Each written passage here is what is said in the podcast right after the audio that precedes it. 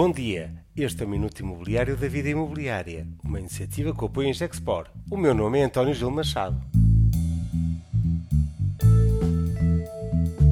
INE confirma recorde de transações de habitação.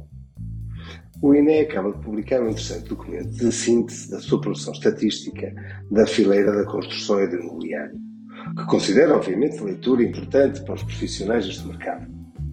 Confirma o que, aliás, já a Confidencial Imobiliário vinha reportando, com indicadores com menor tempo de difusão, mas que são agora confirmados. O INE registra agora que em 2021 tivemos um número recorde de transações de habitação a atingir um, um registro de 165 mil habitações, que constitui um recorde desde a série que publica, ou seja, desde 2015, chegando mesmo quase a duplicar o registro desse ano de base. Em valor, significa um volume global de transações de 28 mil milhões de euros, o que, por sinal, representou um recorde ainda mais expressivo, em função da valorização de dois dígitos do mercado residencial. Dois dados adicionais importantes.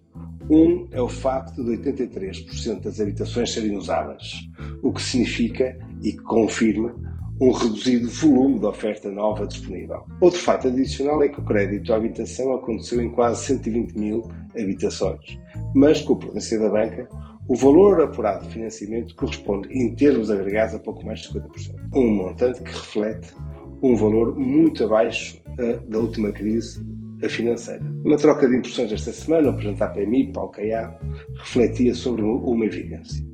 A compra de casa é a maior poupança das famílias portuguesas, que no momento dinâmico do mercado e com a valorização registada, permite e é um contributo essencial para, com uma poupança, poderem comprar habitação para muitos milhares de portugueses. Confirma-se assim que uma poupança forçada de uma pandemia e a valorização do mercado permitiram esta realidade de estarmos numa fase de recorde de transação de habitações no nosso país. O incentivo à produção de mais habitação nova devia ser, assim ser, uma prioridade política, de governo e de autarquias, para assim dar uma resposta efetiva ao mercado que revela uma dinâmica tão positiva e que os aproveitar. Este é o Minuto da Vida Imobiliária e conta como sempre com o apoio Export.